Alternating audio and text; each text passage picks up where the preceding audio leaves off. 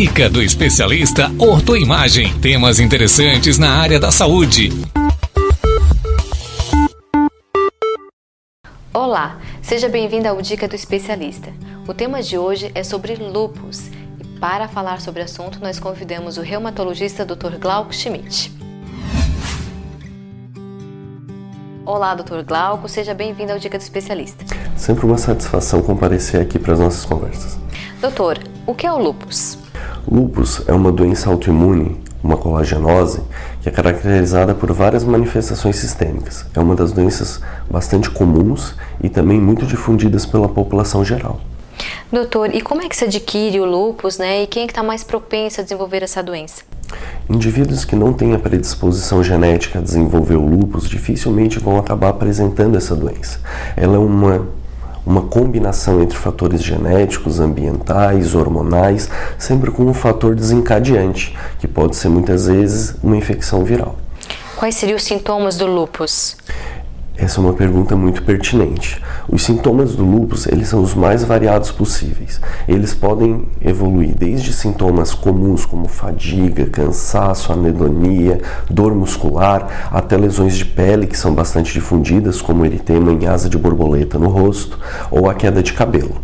Existem alguns sintomas que são mais preocupantes, como as lesões renais, as lesões cardíacas, as lesões neurológicas, que precisam de uma abordagem rápida e mais agressiva, pelo risco de até levar o indivíduo ao óbito em alguns casos. Vamos falar um pouquinho do diagnóstico.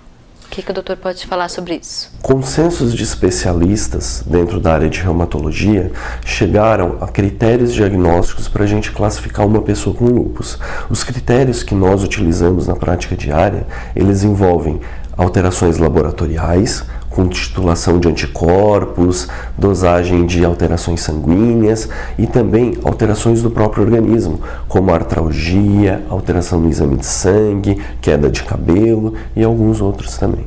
Quando descobre a doença, é, como é que é feito o tratamento? Habitualmente, como são doenças com potencial agressivo mais intenso, o tratamento envolve imunossupressão, inicialmente com corticoides para retirada de atividade da doença, para minimizar o risco de vir a desenvolver uma forma de doença grave. Posteriormente, o que nós fazemos é a introdução de medicações imunossupressoras, cada caso individualizado, para conseguir controlar essa resposta imune e diminuir os riscos de uma eventual complicação. Tá, doutor, vamos para a última pergunta então da dica do especialista. É, para quem está nos assistindo, né, tem como a gente prevenir? Tem algo que a gente possa fazer para evitar o desenvolvimento ou até fazer, se é, no caso como o doutor falou, é genético, tem como fazer com que seja mais tarde o desenvolvimento dessa patologia? Infelizmente, a gente não tem até hoje meios de evitar ou retardar o aparecimento da doença.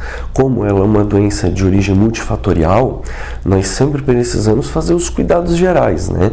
Evitar quadros infecciosos, fazer atividade física, isso é bem documentado, uma alimentação saudável também, e principalmente um segmento adequado com um profissional de confiança, para em caso de sintomas iniciais, que são sintomas constitucionais, habitualmente associados também a outras doenças, ter um diagnóstico precoce e uma abordagem de tratamento também mais efetiva.